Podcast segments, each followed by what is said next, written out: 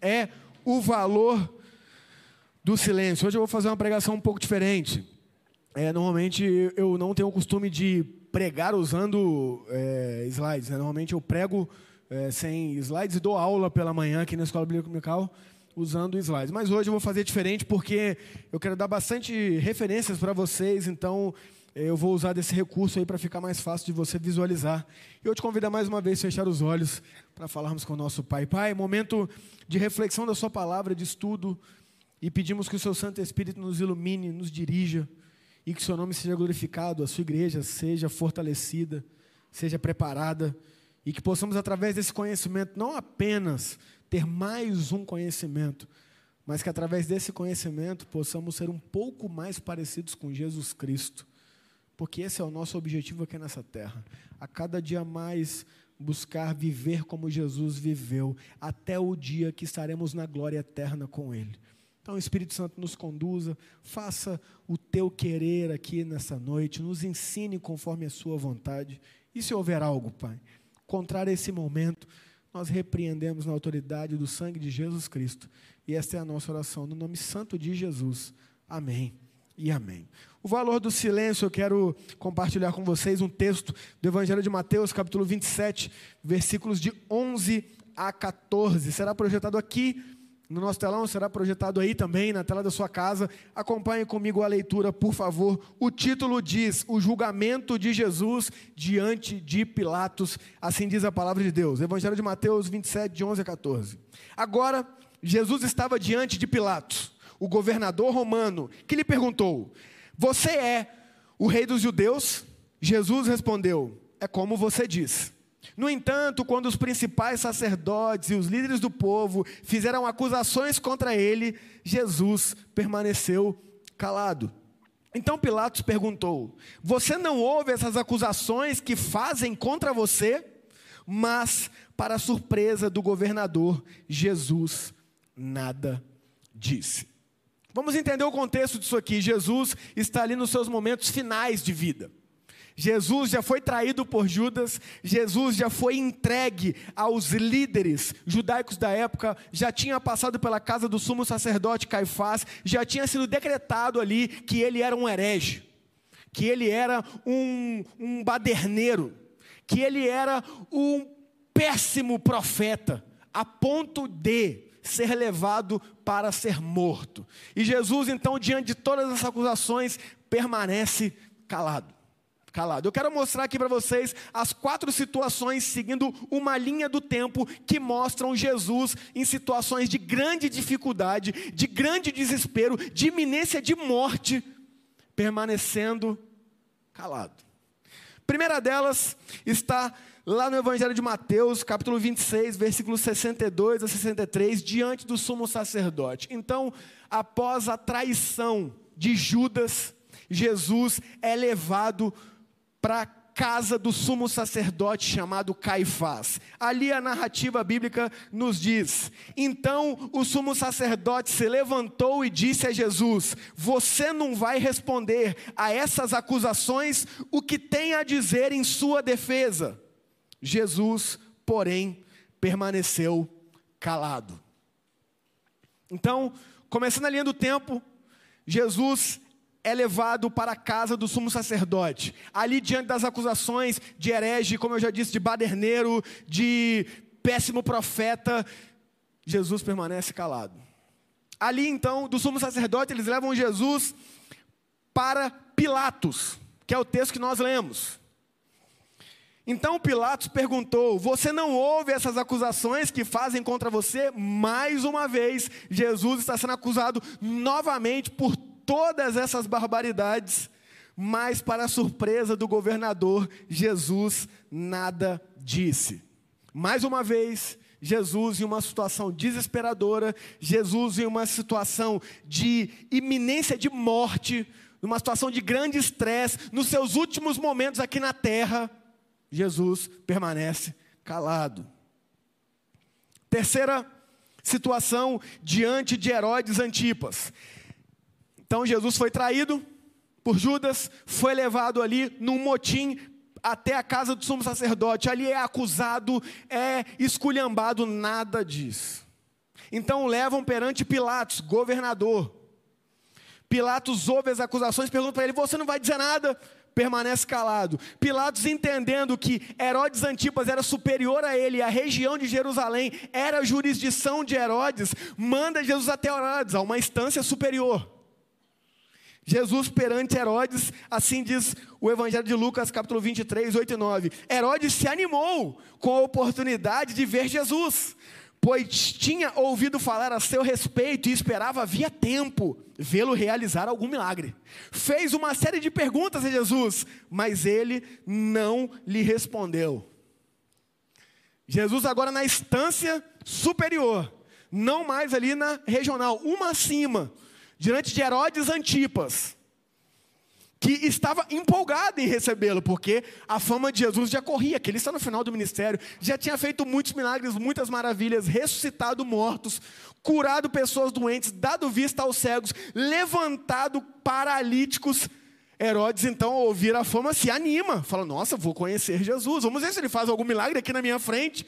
E Herodes, então, faz várias perguntas, Jesus permanece calado. Ele poderia olhar, né, sendo Deus, sendo inteligente, ele podia olhar a, a, empatia de Herodes para com ele, a simpatia de Herodes para com ele, o interesse de Herodes para com ele. Podia ter feito alguns milagres ali, vamos falar a verdade. Herodes, se eu fizer algum milagre bom aqui, você me libera? Podia, mas não. Ele permanece calado. E aí, na quarta situação, é diante de Pilatos novamente. Como relata o Evangelho de João, capítulo 19, versículos 7 e 9. Os líderes judeus responderam: Pela nossa lei ele deve morrer, pois chamou a si mesmo de filho de Deus.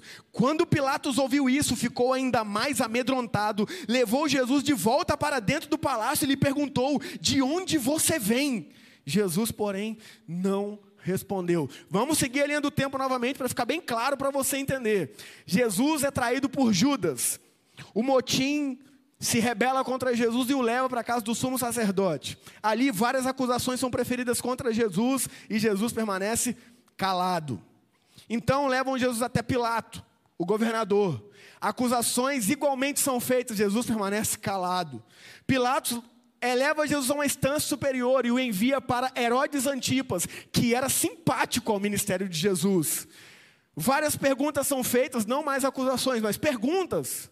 E Jesus permanece calado. Herodes não vê sentido em Jesus estar ali e devolve Jesus para Pilatos. E novamente aqui Jesus está. Pilatos faz o que? Não vendo motivo para crucificar, para matar Jesus, ele manda que Jesus seja torturado.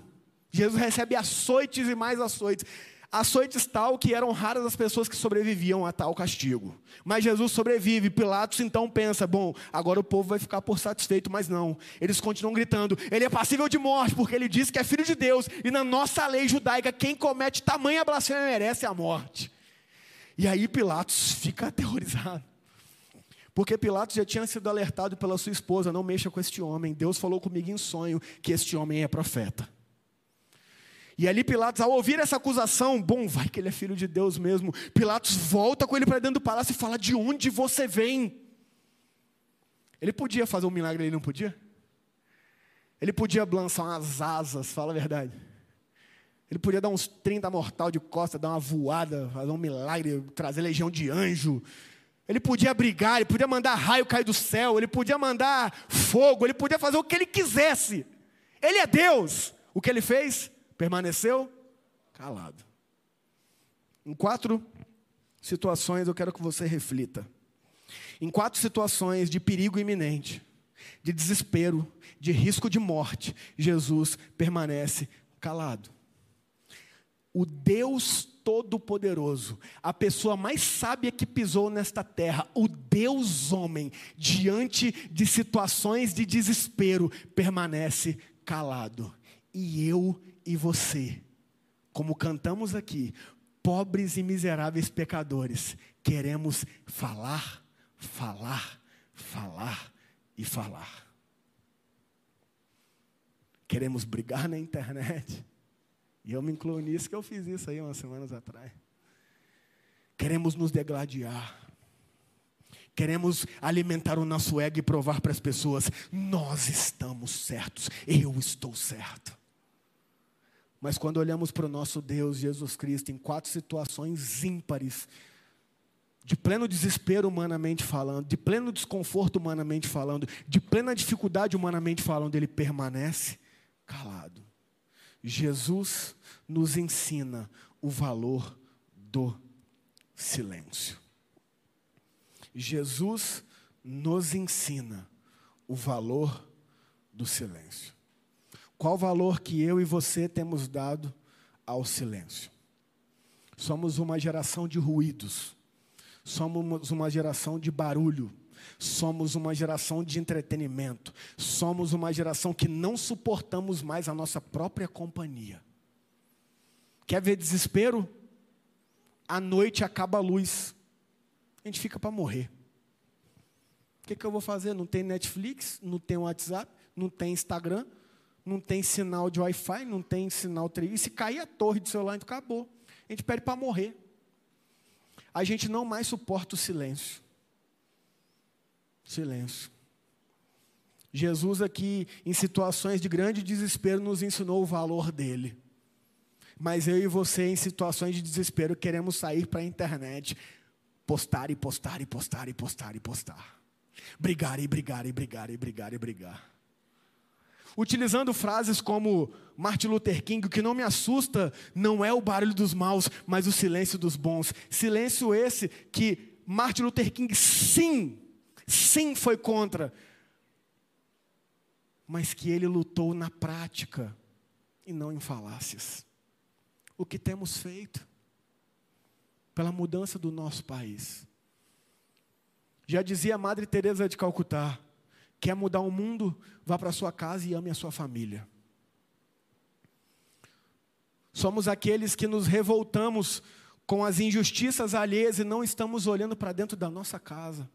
Não estamos olhando para dentro dos nossos corações.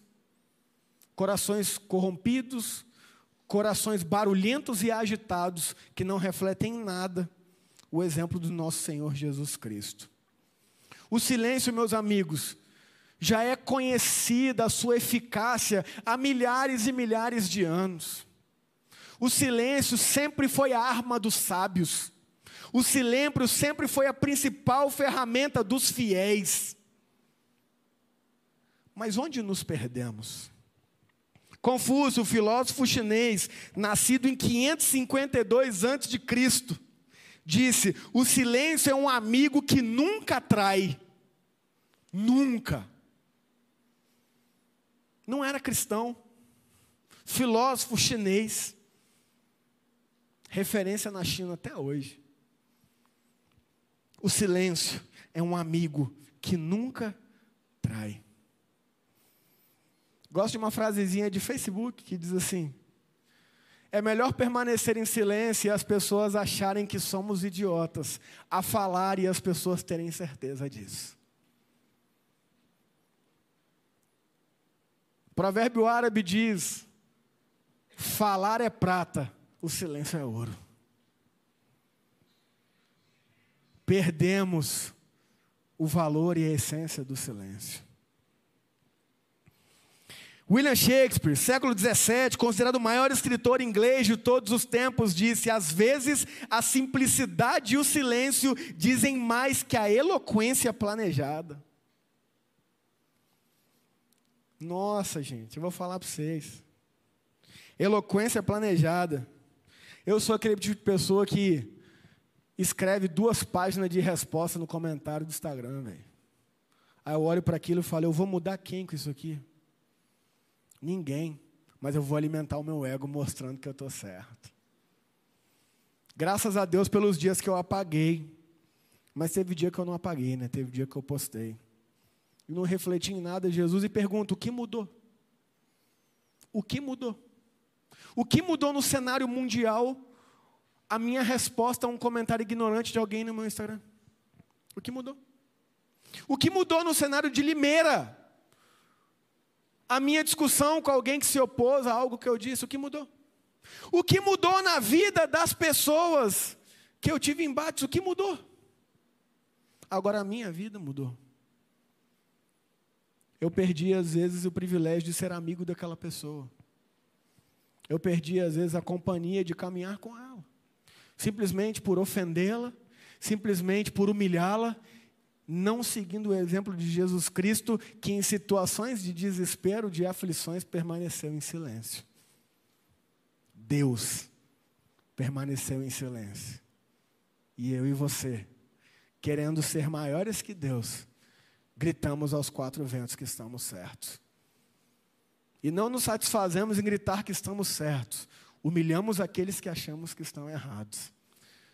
Se tinha alguém que podia fazer isso, era Jesus. Pilatos, quem é você, meu amigo? Se eu quiser, eu mando um raio na sua cabeça agora, rapaz. Você está matando Deus. É, não, silêncio. Herodes Antipas, oh, faz um milagre aí, que milagre? Eu vou te dar uma voadora santa, rapaz. Só vai ver para aprender a mexer com Deus. Está maluco, rapaz? Permaneceu em silêncio. Pilatos novamente, de onde você vem? Ah, meu amigo, para onde, de onde eu venho você não vai saber não. Mas para onde você vai, tu vai saber, vai queimar no fogo do inferno, vacilão. Permaneceu em silêncio. Esse sou eu, tá? Esse sou eu. Se tivesse ali no lugar de Jesus, eu tenho, não tenho dúvida que eu faria isso aí, porque eu sou um pecador miserável porque eu sou cheio de justiça própria, porque o meu ego grita, querendo mostrar que eu estou certo, mas isso não reflete em nada Jesus Cristo, nosso Senhor e Salvador. E eu não tenho vergonha de falar isso aqui para vocês, sabe por quê? Porque é verdade. E glória a Deus que o Espírito Santo tem me revelado isso através do conhecimento das Escrituras. A pergunta é: tem te revelado isso também? Você tem refletido sobre isso também? Se não, hoje é o dia.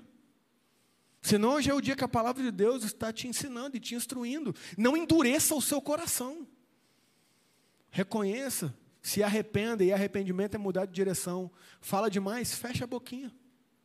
Posta demais, para de postar. Aprenda com Jesus. O nosso silêncio faz muito mais diferença no reino de Deus do que o que a gente fala, sem pensar, e motivado completamente por ego. Napoleão Bonaparte, imperador francês do século XVIII, principal estrategista da Revolução Francesa. Há quem diz que é o principal estadista do mundo. Saber escutar e podeis ter a certeza de que o silêncio produz, muitas vezes, o mesmo efeito que a ciência. Olha que profundo isso. Saiba escutar e saiba que o silêncio muitas vezes produz o mesmo efeito que a ciência. Sabedoria. Conta-se uma história de que um sábio, sempre é chinês, né? Essas histórias de sábio, é chinês ou é japonês, é tudo ninja, né? Conta-se a história de um sábio chinês, que estava ali diante do seu discípulo, e o seu discípulo o indagou com a seguinte questão: Mestre, qual o segredo da felicidade? E aquele mestre respondeu: O segredo da felicidade é nunca discutir com tolos. E aquele discípulo prontamente o interrompe e diz: Eu discordo do Senhor. Ao que o sábio olha com muito amor e diz: Você está certo. Tolo. Tolo. Com tolo não se discute. Com tolo não se bate de frente. Leia Provérbios. A gente vai falar um pouco de Provérbios hoje aqui. O que Provérbios mais nos ensina é a respeito do que a gente deve falar, do que deve sair da nossa boca. E tudo isso é sabedoria de Deus. E Jesus foi o maior exemplo prático disso, aplicável disso. Agora dizemos que queremos ser igual a Jesus. Isso é uma verdade ou isso é uma falácia? De fato queremos ser reflexo de Jesus? Ou é só é bonitinho falar que queremos ser igual a Jesus, mas na prática somos o oposto? Precisamos refletir nisso, meus irmãos. Precisamos refletir nisso, minhas irmãs. Infelizmente, pouco se fala sobre Jesus bíblico nas igrejas hoje. Se fala de uma supremacia que não reflete em nada Jesus, que veio aqui para ser servir a muitos e não para ser servido. Mas, diante dessas questões, qual é o nosso papel? Muitas vezes nos silenciar. Colocar em Deus em oração, clamar a Ele por sabedoria, poder, pedir que Ele haja, porque Ele é Deus. E naquilo que Ele quiser a nossa participação, que sejamos reflexo de Jesus Cristo. Jesus Cristo, em silêncio, revolucionou a história por ser Deus. E eu e você, com muito barulho, achamos que vamos revolucionar algo. Etapas do aprendizado segundo a neurociência. Atualíssimo isso aqui. Etapas do aprendizado. Primeira delas, codificação, é quando recebemos a informação. Então você está aqui agora nessa primeira etapa. Eu estou te passando o conhecimento, eu estou te passando a instrução, eu estou te passando as orientações e você está aí codificando, ou seja, está recebendo. Essa é a primeira etapa do aprendizado. Segundo a neurociência, a segunda etapa é a consolidação, é o momento do aprendizado. Então, primeiro você recebe e depois você consolida esse aprendizado. Terceiro momento, a evocação, é quando você utiliza o aprendizado. Só que tem uma informação muito importante aí, que é sobre o item 2, que está ali. Ó. O silêncio é extremamente importante para a consolidação do aprendizado. Se não temos momentos de silêncio, estamos deixando de aprender efetivamente. Sabe quem está roubando esses momentos de silêncio de nós?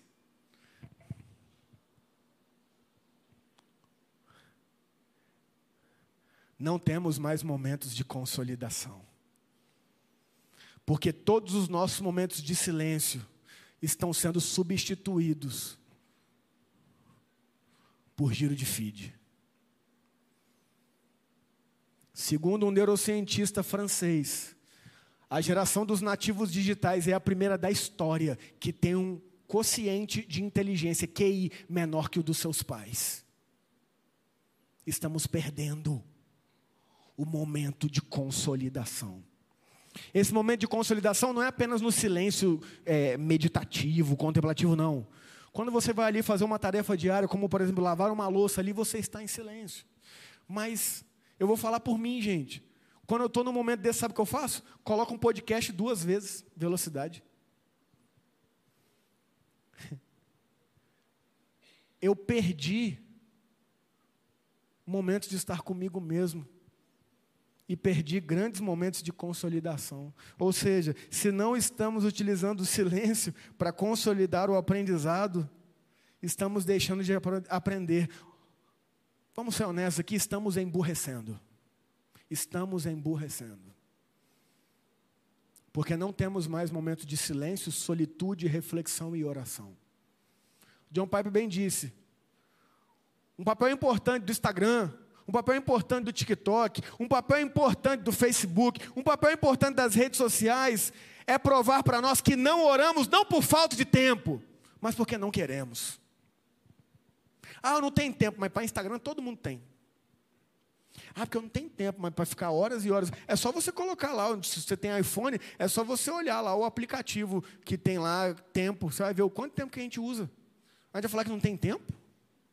Não tem tempo para quê? Ah, não tem tempo para Deus. Não, na verdade, tempo para Deus a gente tem. O negócio é que Deus se tornou o nosso Instagram.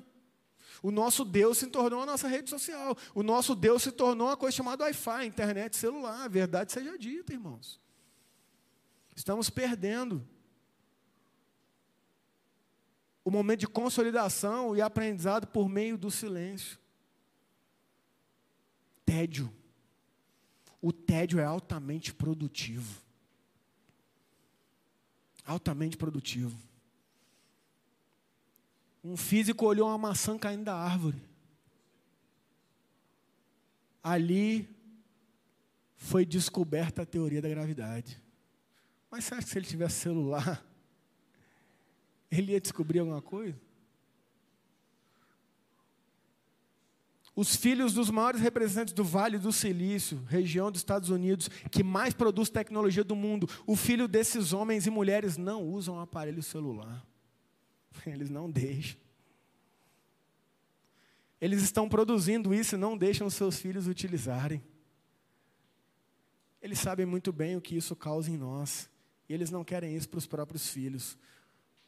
Mas nós demonizamos tantas coisas bobas e os nossos filhos ficam no celular o dia inteiro.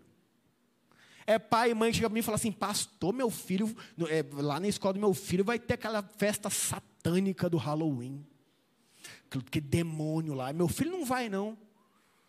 Eu falo, pô, mas só seu filho não vai, coloca uma roupa do Homem-Aranha no menino, cara. Precisa botar roupa de bruxa, capeta, não. Coloca, deixa o menino lá brincar. Não, pastor, essa festa é festa celta. Que não sabe nem como é que é o negócio.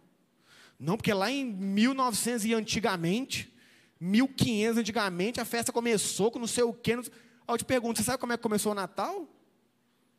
Papai Noel? Árvore, bolinha vermelha, você sabe de onde veio isso aí? Era um serial killer que matava crianças, cortava a cabeça delas e pendurava na árvore. Por isso que a roupa dele é vermelha. Por isso que tem bola na árvore de Natal, porque era a cabeça pendurada. Agora eu te pergunto, sua árvore de Natal lá na sua casa tem ligação com isso? É óbvio que não, é. Ah, mas no passado foi problema do passado, você fica com eles. A minha Natal é uma benção, rapaz. Minha Natal é presentinho de Natal, é festinha, é coisa boa. Se no passado foi assim, problema é do passado, ficou para lá, está repreendido no nome de Jesus. Mas não, o pai não deixa o filho numa festinha dessa, porque tem demônio, mas o filho fica 24 horas no celular e está tudo certo. E está tudo certo. Loucura é essa? Doideira é essa? Como disse Jesus, estamos coando o mosquito e engolindo o camelo. Estamos nos apegando em detalhes mínimos e deixando passar adoidado princípios valorosos para a nossa vida. O silêncio é um deles. Agora, não queira você que o seu filho não use o celular. Se você usa o dia inteiro, você usa o dia inteiro. Não queira você que seu filho se alimente saudavelmente, se você não dá exemplo. Não queira você que seu filho não lê um livro, se você não lê um livro. Não queira você que seu filho seja reflexo de Jesus, se você não é reflexo de Jesus na sua casa. A mudança começa pelo exemplo e começa a partir de nós, que somos adultos, dentro das nossas casas. Quer mudar o mundo? Vai para sua casa e ame a sua família de fato e de verdade. Não adianta ficar fazendo post na internet, não. Não adianta ficar brigando com os outros, não. A gente vai mudar é agindo dentro do nosso lar.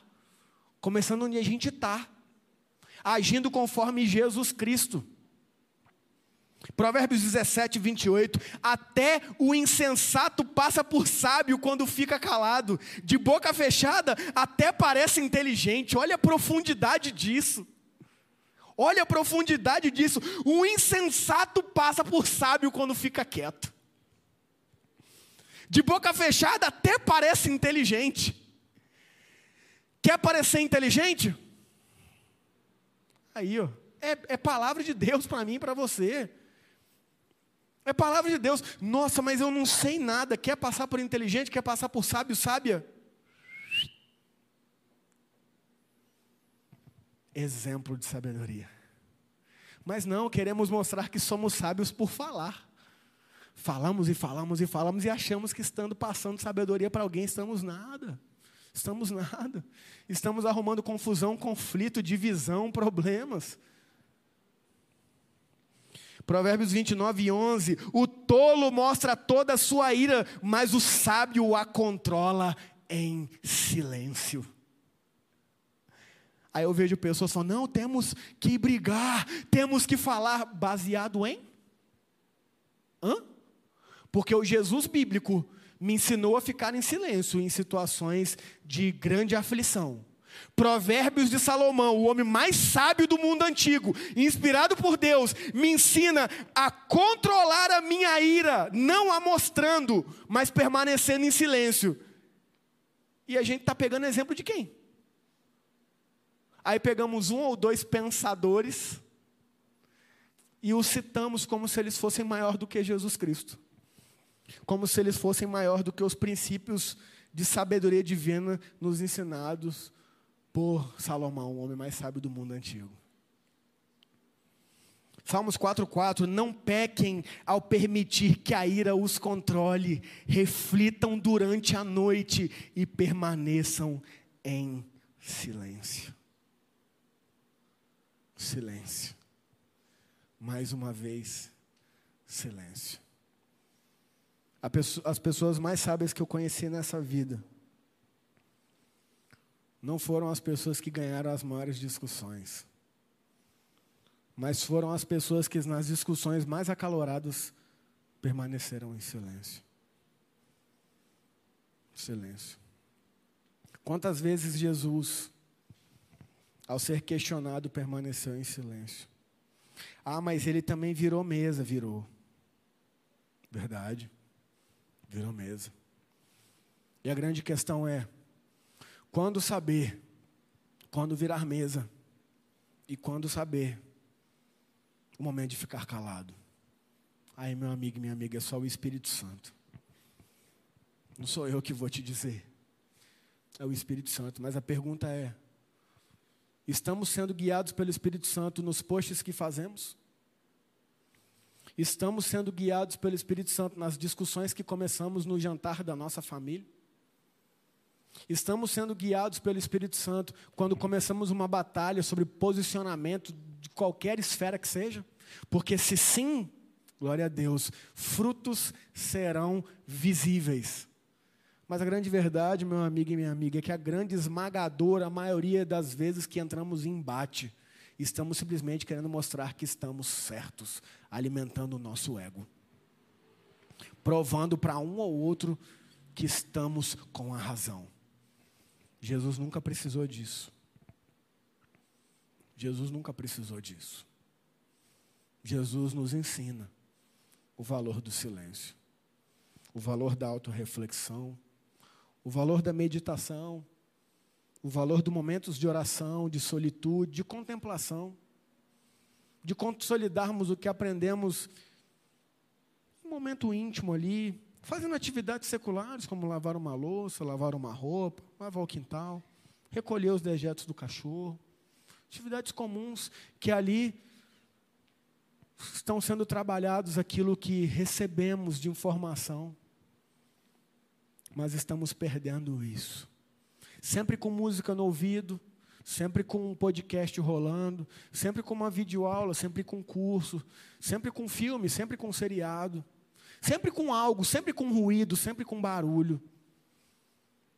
Ali estamos perdendo esses momentos de solitude e silêncio. E nós somos aquilo que nós consumimos. Quanto mais barulho consumimos, quanto mais entretenimento consumimos, mais ruidosos e distraídos seremos. Quero concluir contando a experiência de John Cage. John Cage viveu entre os anos 1912 e 1992. Compositor, escritor e artista americano. Ele tinha o que chamam de ouvido absoluto.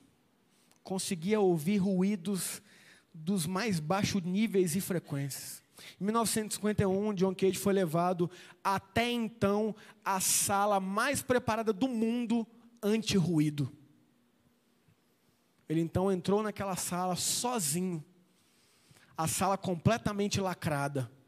Após alguns instantes, ele sai e diz o seguinte: Eu ouvi dois grandes ruídos, mesmo essa sala sendo o que é.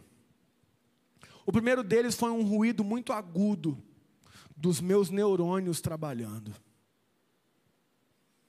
O segundo ruído foi um ruído muito grave, que foram as batidas do meu coração bombeando sangue para o meu corpo. Quero concluir para você dizendo a seguinte frase: A verdade é que, quando guardamos silêncio, todos nós somos capazes de ouvir o som da própria vida. Apenas o silêncio, meu amigo e minha amiga, vai fazer com que ouçamos o som da nossa própria vida. Não ouvimos mais as batidas do nosso coração. Não ouvimos mais o zumbido dos nossos neurônios trabalhando. Vamos falar a verdade, não ouvimos mais uns aos outros. Porque não estamos seguindo o exemplo de Jesus. E Jesus quer ensinar para mim e para você o valor do silêncio. Que Deus nos abençoe e que o Espírito Santo nos dê sabedoria. Feche os olhos, vamos orar mais uma vez. Pai, obrigado por Jesus Cristo. É constrangedor demais analisar as Escrituras e ver Jesus, Pai. A grande verdade é que quando olhamos para a nossa vida, nos vemos como cristãos teóricos, mas ateus práticos. Somos constrangidos quando olhamos para Jesus e sua postura e suas posturas diante de situações de estresse, diante de situações de iminência de morte, diante de situações de injustiça, perseguição, maus tratos, o nosso Deus, quando esteve aqui na terra, o que tinha autoridade para combater qualquer um com argumentos, o que tinha autoridade para se levantar em poder e glória com qualquer um, porque ele estava certo, mas cheio da sabedoria do Deus homem, ele permaneceu calado. E te pedimos perdão, Deus. Porque em situações de injustiça muito menores do que que Jesus viveu, em situações de risco muito menores do que que Jesus viveu, em situações de maus tratos muito menores do que que Jesus viveu, gritamos, esperneamos, brigamos, discutimos, confrontamos, não como Jesus fez ao virar mesas, mas cheio de ego infantil, cheio de ego que grita querendo provar para o mundo que estamos certos. Enquanto o Senhor, que é o próprio Deus, que nunca pecou nem em pensamento, nos ensinou o exemplo do silêncio. Que possamos aplicar, Deus, na prática das nossas vidas, o exemplo de Jesus. Que possamos viver essa sabedoria divina nas nossas relações o silêncio, não o silêncio indiferente, não o silêncio do descaso, mas o silêncio da sabedoria, o silêncio do amor, o silêncio reflexivo, que busca ali receber do próprio Santo Espírito, através das diretrizes da Sua palavra, como devemos agir e nos portar. Nos conduza, Espírito Santo. Te agradecemos por essa noite, por este culto. Te agradecemos por cada vida que vê aqui, por cada pessoa que está nos assistindo nessa live. Quero te agradecer de forma especial, Deus, pelos visitantes que nos visitam pela primeira vez. Quero te agradecer, Deus, pela vida do Murilo, pela vida da Maísa e pela vida da Giovana, Pai. Que esses nossos irmãos e irmãs tenham se sentido amados pelo Senhor e instruídos pelo Teu Santo Espírito aqui nessa noite mas que eles também sintam o nosso amor como igreja, porque nós amamos receber visitantes aqui, Pai. Então, Pai, queremos te agradecer e louvar o Seu nome, pela vida deles e, acima de tudo, por Jesus Cristo, nosso Senhor e Salvador. E agora, meus irmãos e irmãs, recebam a benção do Senhor, que a graça do nosso Deus e eterno Pai, que o amor de Jesus Cristo, constrangedor amor de Jesus Cristo e a influência do Santo Espírito nos conduza e pecavinato, mas não apenas nós, mas todos os filhos e filhas de Deus ao redor da terra. Amém e amém.